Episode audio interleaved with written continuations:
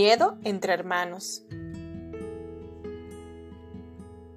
Jacob sintió mucho miedo.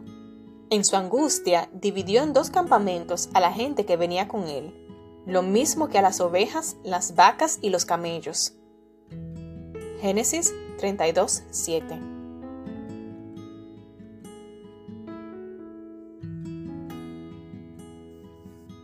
Jacob debe enfrentar a su hermano.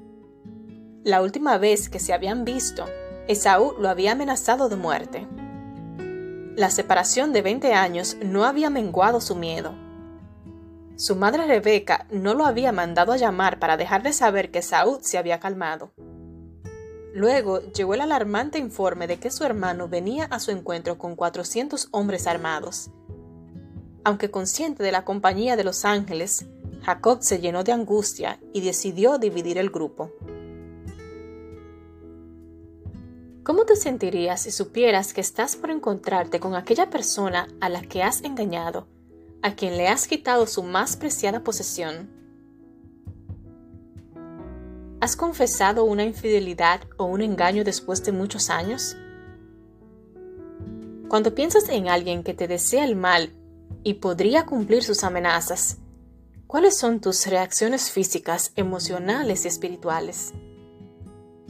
Cuando te angustias, ¿cuáles son tus pensamientos, sentimientos y acciones? Esta era la angustia de Jacob.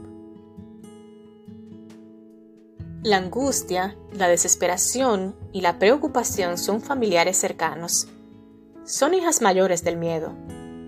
La angustia es un sentimiento limitante para realizar acciones correctas. La preocupación es un sentimiento ineficaz previo a la ocupación. La desesperación produce pensamientos de impotencia que se convierten en sentimientos de terror de que se avecina algo amenazante. El miedo impide pensar con claridad.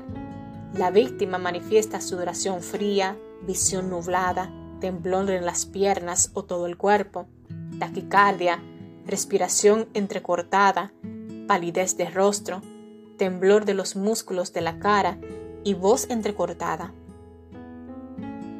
Esta fue la angustia de Jacob la noche anterior al enfrentamiento con su hermano Esaú. Debía tomar la decisión de enfrentarlo o huir, correr frenéticamente o hacer una pausa para orar.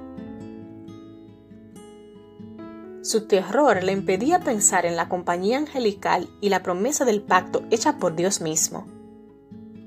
En estos periodos de temor, el enemigo se aprovecha para hacernos sentir débiles, sin valor y sin esperanza. Afortunadamente, el tiempo de angustia no dura por siempre. Jacob decidió confiar a Dios sus miedos y pedir la protección divina. Cualquiera sea tu angustia hoy, antes de correr, haz una pausa para orar. Quien no defraudó a Jacob tampoco te desamparará a ti. Lucha como Jacob y dile a Dios, no te soltaré hasta que me bendigas.